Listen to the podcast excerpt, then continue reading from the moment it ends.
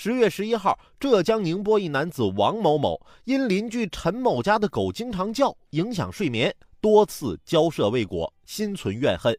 十号下午，王某某因为狗叫这事儿，再次上门与陈某交涉，未果后返回自己家中，取刀捅向陈某及其丈夫、女儿、母亲四人。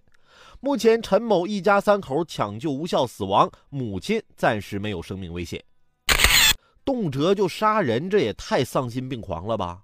这种人呢，就像是身边的定时炸弹呢，谁知道什么时候会爆发？但养狗也得管好自己的狗啊，不然你不知道哪天就会引来杀身之祸呀。邻居家的狗扰民怎么办？通过正当的手段来维护权益啊，咱可以报警啊。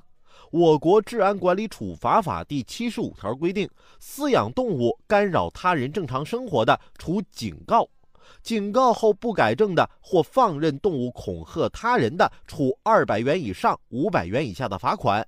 公安机关应对其行为给予警告或作出罚款的行政处罚。